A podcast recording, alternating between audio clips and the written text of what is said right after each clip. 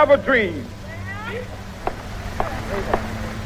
that my four little children will one day live in a nation where they will not be judged by the color of their skin, but by the content of their character. I have a dream today.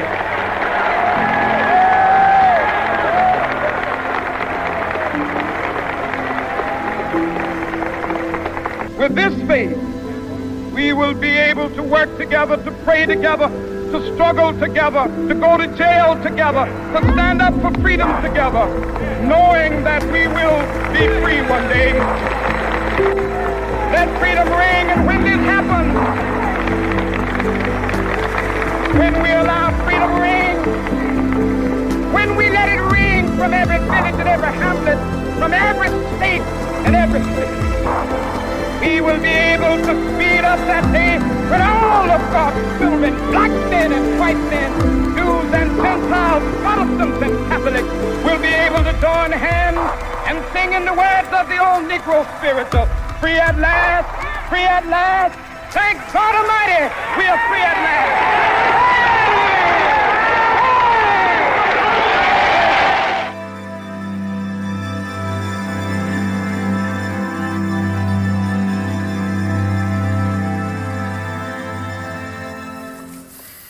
Eine Rede, wo bewegt, wo bewegt hat, wo bis heute noch bewegt, wo etwas ausgelöst hat, wo eine ganze Bewegung ausgelöst hat.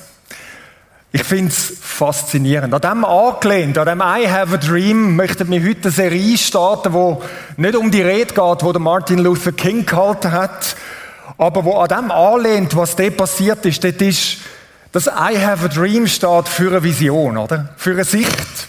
Für das, dass wir sagen, wir sehen etwas. Wir sind für etwas da. Wir möchten in eine Richtung miteinander laufen. Und um das geht es in dieser vierteiligen Serie, wo wir heute möchten starten. Der Start heute ist mit Pfingsten. Oder? Heute ist Pfingsten. Also möchten wir dort anschauen, wie dort hat so wie ein Startschuss stattgefunden. Und wir möchten dann drei Sachen anschauen, wo die Bewegung oder wo die Vision auszeichnen, wo wir in den nächsten drei Mal in dieser Serie werden anschauen und am Schluss werden wir noch eine Herausforderung platzieren. Das ist das, was wir in dieser Serie möchten ähm, durchgehen. Jetzt habe ich da noch etwas mitgebracht.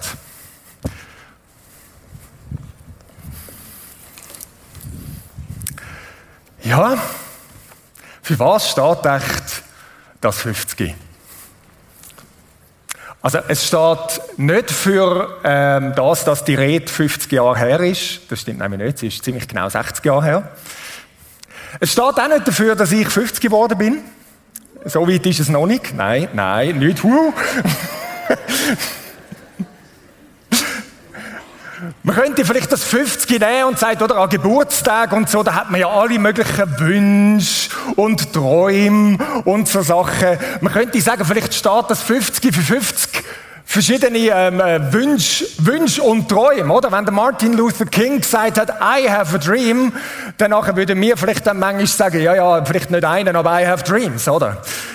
Ich will alles Mögliche und vielleicht denkt man an das an, ich träume davon, einen Partner, eine Partnerin zu haben. Ich träume davon, einen, einen besseren Job zu haben, was auch immer das, das heißt. Oder vielleicht nochmal ein bisschen tiefer. Ich träume davon, dass meine Kinder im Glauben unterwegs sind oder bleiben unterwegs in dem Glauben. Oder ich träume davon, dass mein Leben endlich ruhiger wird. Das sind auch so die Träume sind Schäume. Ah, irgendwann ist alles, alles, nein, äh, Vielleicht ist es auch das, dass man sagt, Beziehungen. Ich träume davon, dass die Beziehung mit dem X oder mit dem Y endlich irgendwie anders, besser ist. Das könnte alles sein. 50 verschiedene Sachen. Und vielleicht mit dem 50, ähm, vielleicht wird man manchmal 50 und schaut zurück und sagt, ja, was ist jetzt mit meinen Träumen, mit meinen Wünschen? Ist das gekommen? Vielleicht gibt es den einen oder anderen, der da ist und, und auch zurückschaut und sagt, ja, das ist alles eigentlich nicht so gekommen, wie ich es mir gewünscht habe. Oder vielleicht schaut man zurück und ich habe gerade letzte Woche mit jemandem geschwätzt, der gesagt hat, doch, eigentlich ist, ist das, was ich mir gewünscht habe, das, was ich gedacht habe, was soll passieren, das meiste davon ist gekommen, was auch immer das es ist. bevor ich euch sage, wieso das 50 da ist, nämlich wegen gar nichts von dem da. Ist irgendjemand heute, der 50 geworden ist? Irgendjemand da drin? Heute? Nicht? Gestern? Morgen? Vorgestern? Ich muss eine klare Hand sehen. Übermorgen? Okay, letzte Woche? Nächste Woche? Ist irgendjemand wo? Wo? Klare Hand. Ich muss irgendetwas sehen. Wo ist es? Ich sehe nichts. Irgendjemand hat etwas gesagt. Also, ich würde gerne den 50er-Ballon schenken. Komm nachher runter und hol's von dem. Genau, man outet sich nicht so gerne, ist das das? Okay, also.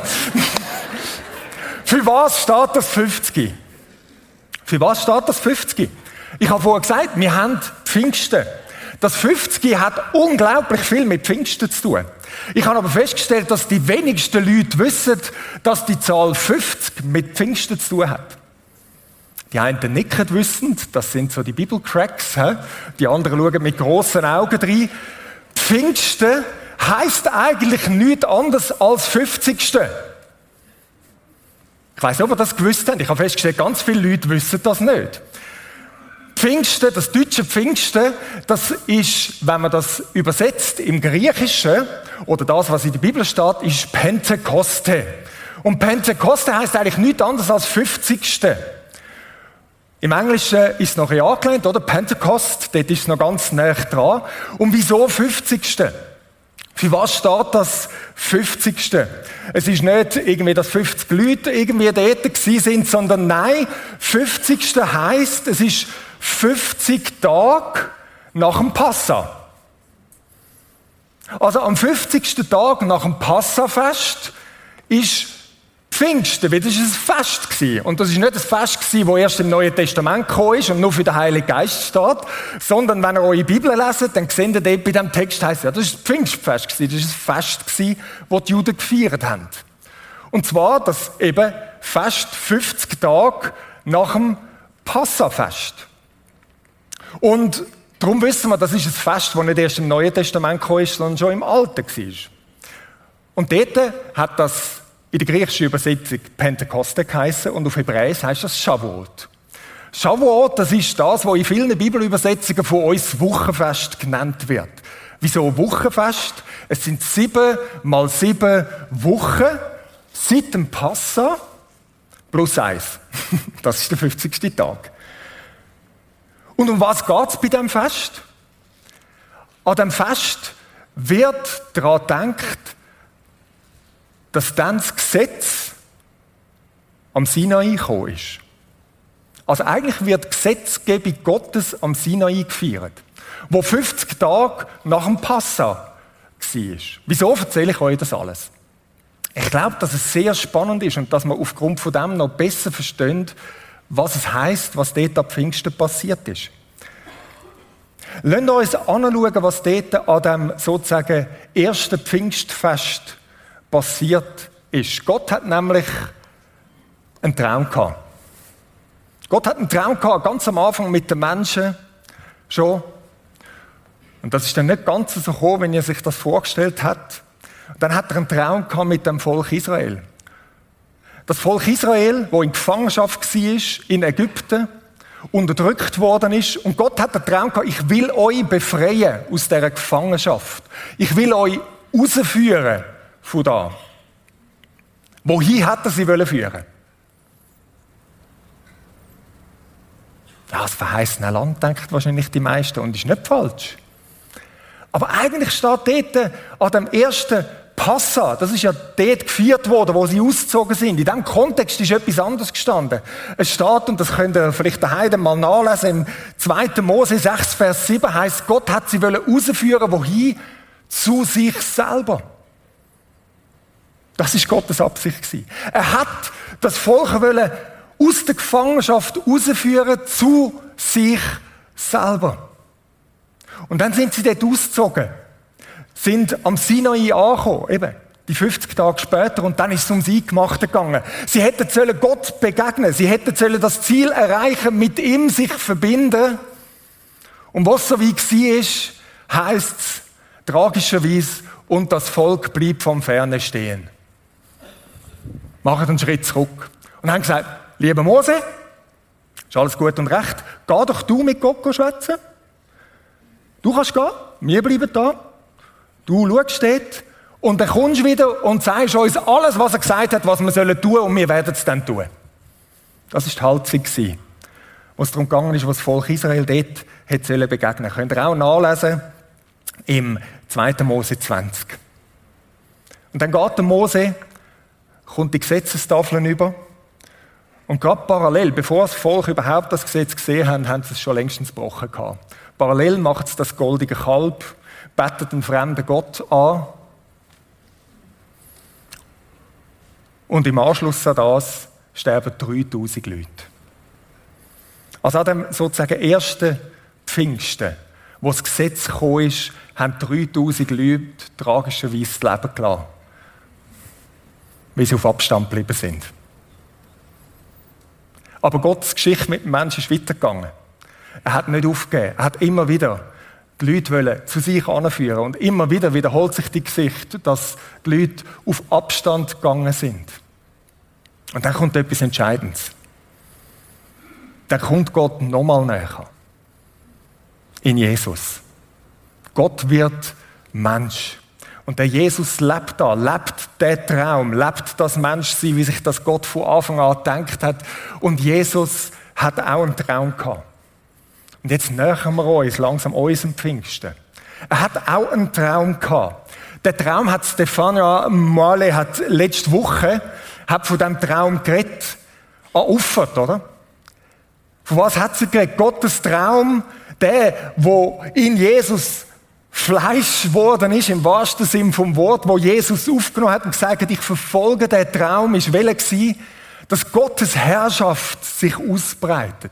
Dass Gottes Absicht, seine gute Absicht, die er gehabt hat, Realität wird. Dass das, was er möchte, zusammen mit uns Menschen Fuß fasst. Das ist das, wofür Auffahrt steht. Über das hat Stefania letzte Woche geredet. Und dort und jetzt kommt der Link langsam mit Pfingsten. Dort hat Jesus gesagt, und wartet, bis das der Geist kommt. Der Heilige Geist spielt da drin eine zentrale Rolle, hat angekündigt, der Heilige Geist, der wird kommen. Und der wird eine absolut zentrale Rolle spielen, dass der Traum, den ich mit euch habe, dass der Realität wird. Und Jesus hat mal etwas gesagt, wo faszinierend ist. Auch ein bisschen verstörend. Passt eigentlich den meisten nicht. In Johannes 16, Vers 7 hat er gesagt zu seinen Jüngern, wo er noch mit ihnen unterwegs war, doch glaubt mir, es ist wirklich das Beste für euch, wenn ich fortgehe. Gewisse Übersetzungen sagen, es ist besser für euch. So kann man auch übersetzen. Es ist im Fall besser für euch, wenn ich gehe. Denn wenn ich nicht weggehe, ginge, käme der Beistand nicht zu euch. Wenn ich jedoch fortgehe, werde ich ihn zu euch senden. Und da kann man schon darüber nachdenken und sagen, wirklich Jesus? Das Beste für uns, es ist besser für uns, dass du gehst? Nein. Ich glaube, es wäre besser, wenn du da wärst. Jetzt stell dir das mal vor. Jesus heute Morgen da. Da. In Fleisch und Blut. Mit seinen Sandalen. Oder vielleicht hätte er heute keine Sandalen mehr. Und er wäre da, wir könnten ihn anlangen. Wir könnten mit ihm schwätzen und würde akustische Antworten bekommen. Jesus sagt, nein, ist nicht besser. Das Beste für euch ist, wenn ich gehe. Und das Gehen heisst nicht, ich gehe einfach irgendwie, sondern ich schicke euch den Heiligen Geist. Das ist das Beste, was euch könnte passieren. Und irgendwie geht uns das gegen den Strich, oder? Würde sagen, oh, der Heilige Geist, der ist so irgendwie nicht so recht fassbar und ich kann nicht so viel mit dem anfangen und irgendwie uh, in Fleisch und Blut wäre es mir eigentlich lieber. Jesus sagt nein. Das ist das Beste für euch. Und ich habe mir überlegt, wieso. Und da kann man natürlich verschiedene spekulieren. Aber ich glaube, ein Geheimnis ist in dem Text selber, und zwar bei dem kleinen Wörtli der Beistand. So wird das jetzt da übersetzt, der Beistand. Ein Wort für den Heiligen Geist. In gewissen Übersetzungen steht der Tröster. Das griechische Wort dahinter ist der Paraklet. Und das Wort Paraklet, Parakaleo, heißt eigentlich nichts anderes als der, der zur Seite gerufen ist. Der, der neben dir ist. Egal wo du bist, er ist mit dir.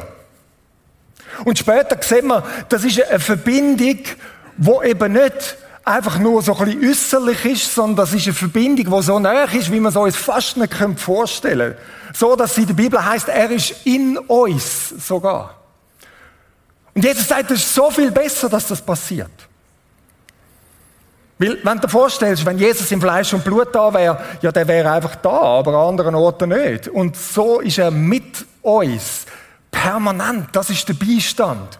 Und der Geist ist niemand anders als der gleiche Jesus, der gleiche Gott. Er führt den Traum weiter, wo sie schon haben.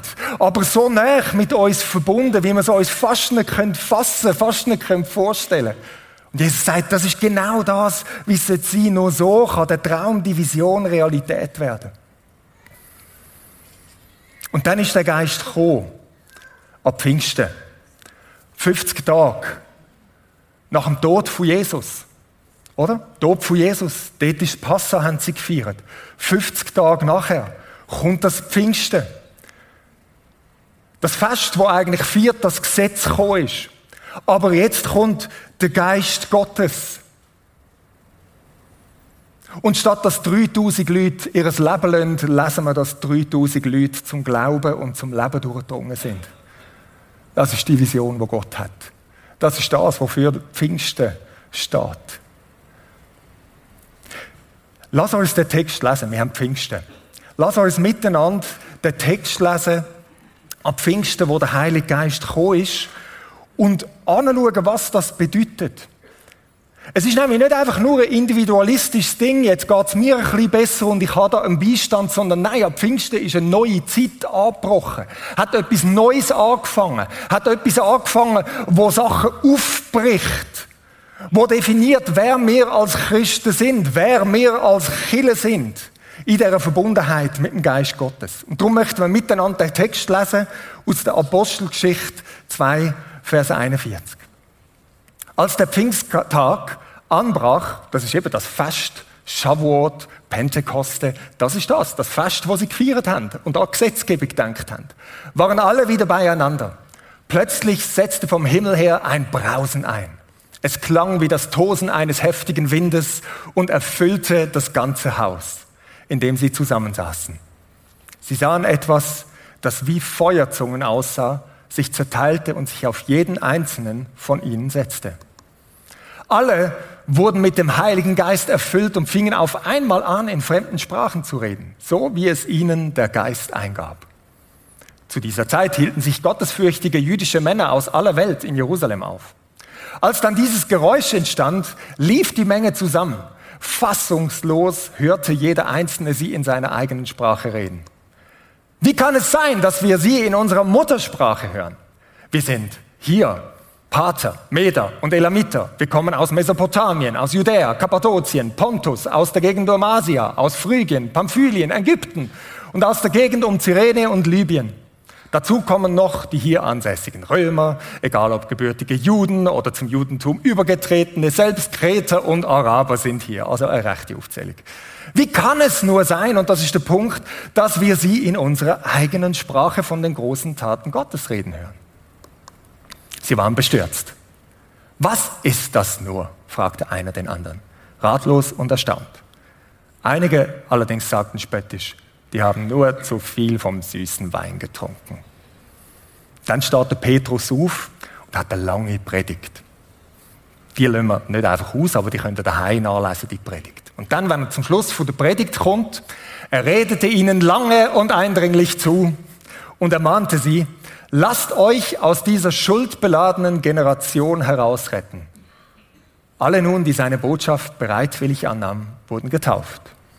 Etwa 3000 Personen kamen an jenem Tag dazu. Und ich finde das schon faszinierend. Der Link, wie das verbunden ist, quer durch die Bibel. 3000 Leute kommen zum Leben durch. Und mit dem bricht eine neue Zeit an. Die Zeit, wo Gott auf eine Art mit uns ist, in einer Breite mit uns ist, wie es zuvor so nicht gegeben hat. Und wir möchten drei Aspekte anschauen, in diesem Text drin. Drei Aspekte, wo das Neue kennzeichnet, wo die Vision zeigt. Und jedes einzelne von denen wird vertieft werden. Jetzt gehen wir nur kurz drüber in weiteren Teil. Das erste, wo wir lesen, und da gehen wir nochmal zurück an den Anfang von dem Text. Und ich werde den Fokus lenken auf ein paar Wörter da drin. Vom Himmel her ein Brausen, wie eines heftigen Windes und Feuerzunge. Für uns ist das irgendwie so, ja, da hat es wahrscheinlich ein bisschen gewindet und es hat ein bisschen tönt und das mit der Feuerzunge können wir irgendwie nicht so ganz einordnen, was das soll. Wir lesen vorher, da sind Juden da an dem Fest. Logisch, ist ja ein jüdisches Fest. Bei denen ist völlig klar gewesen, diese Sachen, die haben gerade etwas ausgelöst und es ist klar gewesen, um was das es da eigentlich geht. Wir lesen da das Tosen eines heftigen Windes. Das Wort für Wind, jetzt da im griechischen Pneuma, im hebräischen Ruach, heißt genauso auch Geist. Also wenn es da gewindet hat, dann ist für einen Jude irgendwo klar gewesen, ah, Erinnerung, Ruach, Geist, das ist der, wo die Schöpfung präsent war. Das ist der, wo, wo alles Leben durchdringt. Gott selber ist jetzt da. Das ist klar für die. Das ist klar für die, wenn das gekommen ist. Und für uns ist das manchmal so etwas Fremdes, oder? Wenn da ein bisschen mehr dazu wissen heute vor einem Jahr, ab Pfingsten, haben wir eine dreiteilige Serie gehabt zu diesen Fragen. Ruach, Geist, was heißt das in der Bibel? Kannst du gerne nochmal nachschauen. Jetzt möchten wir uns auf das konzentrieren. Also das ist ein Hinweis. Ein zweiter Hinweis, das Brausen. Lustig, das Wort dahinter ist, ist das, was wir manchmal als Echo übersetzen oder so. Da hat etwas tönt. Und für einen Juden ist auch klar gewesen, was das Tönen soll. Das Tönen ist nicht sonst irgendetwas, sondern das heißt, Gott kommt. Damals am Sinai ist genau das gleiche Wort gebraucht, wo sagt, bumm, es tönt. Gott kommt im Fall selber. Jetzt. Und damals haben die Leute einen Schritt zurück gemacht und haben gesagt, ich bleibe auf Abstand. Feuerzunge ist auch klar gewesen. Gott zeigt sich im Feuer. Denken wir an den äh, brennenden Dornbusch. Denken wir an die Feuersäule. Denken wir auch wieder dort an an Gesetzgebung. Heißt, Gott ist im Feuer dort gekommen. Was heißt das? Im Zentrum von Pfingsten, im Zentrum von dem Neuen, wo angefangen hat, ist etwas. Gottes Gegenwart seine Präsenz. Er selber ist im Zentrum von dem Neuen, wo dort anbricht. Ist im Zentrum von dem, was es heißt, Christ zu sein. Ist im Zentrum von dem, was es heißt, Killer zu sein. Ist im Zentrum von dem, was es heißt, Gottesdienst zu feiern. Und das möchten wir anschauen. Nächste Woche werden wir das vertiefen und anschauen. Gottes Gegenwart im Zentrum ist eines von diesen Merkmalen von dem Neuen, wo angebrochen ist. Das Zweite, was dort passiert ist. Ich möchte nochmal auf ein Wörtchen hinweisen, das da drin ist. Ist ja irgendwie noch klar. Der Heilige Geist. Nochmal das mit dem Geist. Ich habe vorher schon angetönt. Das hebräische Ruach heißt Wind, heißt Bewegung, heißt, es ist nichts Statisches.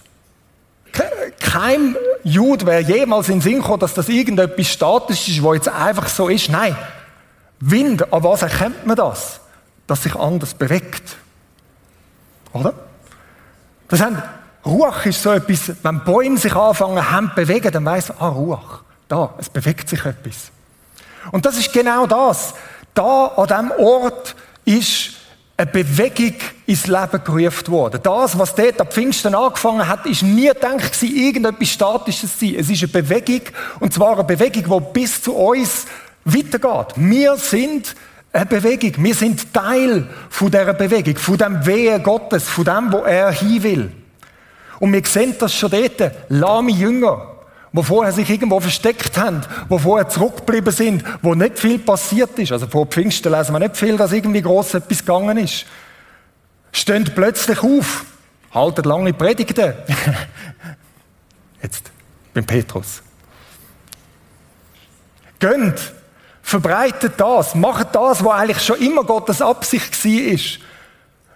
Ein Volk von Leuten, die Leben verbreitet, die einen Unterschied machen, wo Menschen eben dann auch in die Gegenwart Gottes hineinführen. Das ist das, was dort angefangen hat.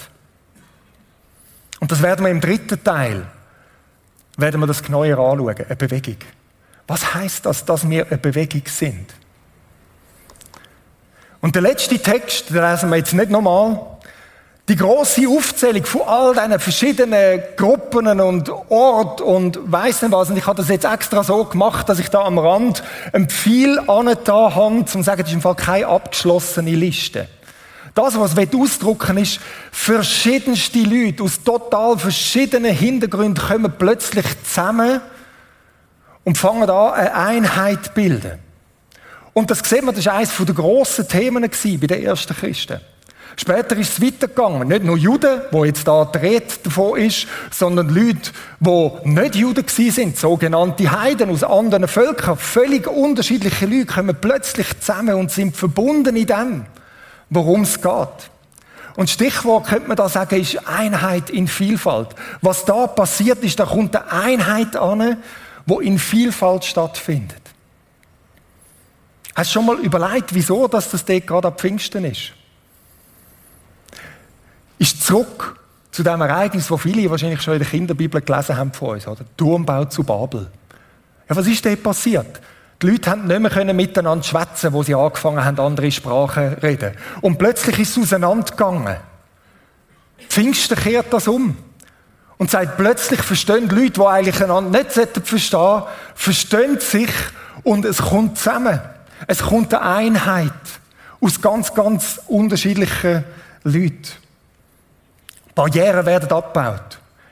Es gibt eine Bewegung mit Gottes Gegenwart im Zentrum, wo miteinander in die gleiche Richtung gehen. Das sind so Merkmale. Und weißt, das werden wir im letzten Teil anschauen. Für heute ist eigentlich nur mal das.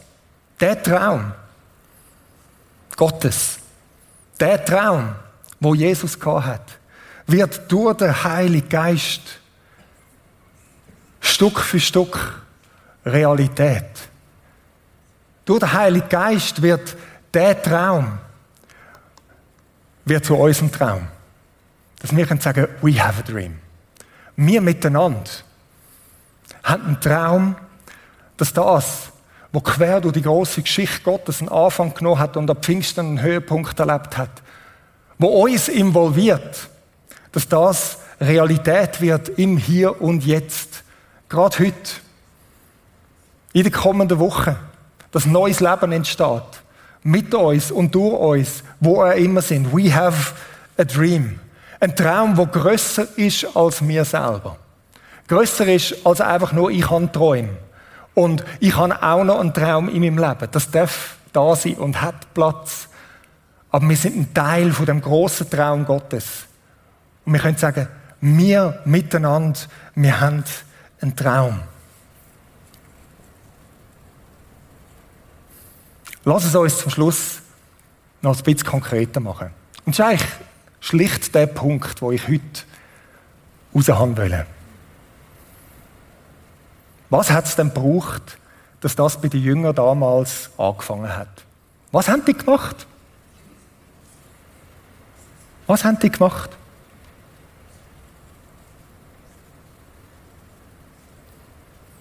Sie haben eigentlich nicht so viel gemacht, oder? Sie sind nicht in erster Linie dort und gesagt, so, wir müssen jetzt endlich mal Gott erleben. Sie sind auch nicht angegangen und haben gefunden, ähm, wie um alles in der Welt können wir die Bewegung generieren, dass jetzt das anfängt und sind miteinander angeguckt und haben irgendwie die große Strategie entworfen. Lesen wir zumindest nichts davon. Sie sind auch nicht angegangen und haben gesagt, jetzt müssen wir endlich mal die Einheit produzieren da. Es war eigentlich schlicht. Schon fast banal. Punkt 1, sie sind gekommen. Sie sind gekommen. Sie sind dort zusammengekommen, um sich auf den Gott auszurichten. Und das Zweite, sie haben es zugelassen. Sie haben es zugelassen, dass der Geist Gottes darf kommen. Dass er sie darf ausfüllen. Dass er darf das machen, was er dort hat wollen, mit ihnen und durch sie machen. Das ist das, was sie gemacht haben. Nicht kompliziert. Sie sind gekommen und sie haben zugelassen, dass Gott das darf tun, was er will tun, an ihnen, mit ihnen und durch sie. Das Zulassen anders als damals am Sinai, wo sie einen Schritt zurück gemacht haben, wo sie eben nicht gekommen sind, wo sie einen Schritt zurück gemacht haben und nicht zugelassen haben, dass Gott darf kommen und das tun, was er eigentlich mit und an ihnen will tun. Und Heike hat das vorher so schön gebracht, das haben wir nicht abgesprochen. Die Schleusen, oder das Bild. Gott, er kommt, er möchte das und eben die Schleusen aufzutun. Und nicht irgendwie runterzulassen. Oder zu sagen, ja, ja, darfst schon ein bisschen so, 20 Prozent darfst und dann überall dort nicht. Nein, auftun, du darfst. Was auch immer das heißt. dort haben wir es nicht mehr so im Griff, oder? Was auch immer das heißt. In dem Bewusstsein, du bist gut. Du bist so viel besser, als ich mir das jemals kann ausdenken Und darum ist das Beste, was ich machen kann, ist, ich komme und ich lade zu, dass du darfst tun, mit mir und an mir, was auch immer du willst. Ich mache die Schleusen auf. Und in meiner eigenen Geschichte, ähm, ich bin nicht so aufgewachsen, dass das jetzt ein grosses Thema war. Ich bin in einer Kirche, wo der Heilige Geist so ein stiefmütterliches Thema war. So, Nebensache, Anhängsel, Anhängsel zu Jesus und mit dem hat sich irgendwie gehabt. Und ich weiß noch, wie ich als, als so Endteenie, so kurz vor 20 mal ein, ein halbes Jahr in den USA bin und, und das hat mich herausgefordert. An verschiedensten Orten immer wieder die Frage, darf er kommen? Darf er machen, was er will? Und das ist mir schwer gefallen. Ist mir schwer gefallen. Ich habe mich gesträubt dagegen, weil ich irgendwie Angst hatte. Aha, vielleicht passiert nicht das, was ich will, dass passiert. Vielleicht sonst etwas. Vielleicht machen wir zum Aff. Ich weiß es doch auch nicht was. Habe wie die Schleuse unten gehabt. Schon nicht ganz unten, aber so ein paar Prozentli. Dann ist irgendwann der Punkt gekommen, wo ich gefunden habe, okay, tu, was auch immer du willst. Tu, was auch immer du willst. Und mein Leben ist seither nicht mehr das Gleiche.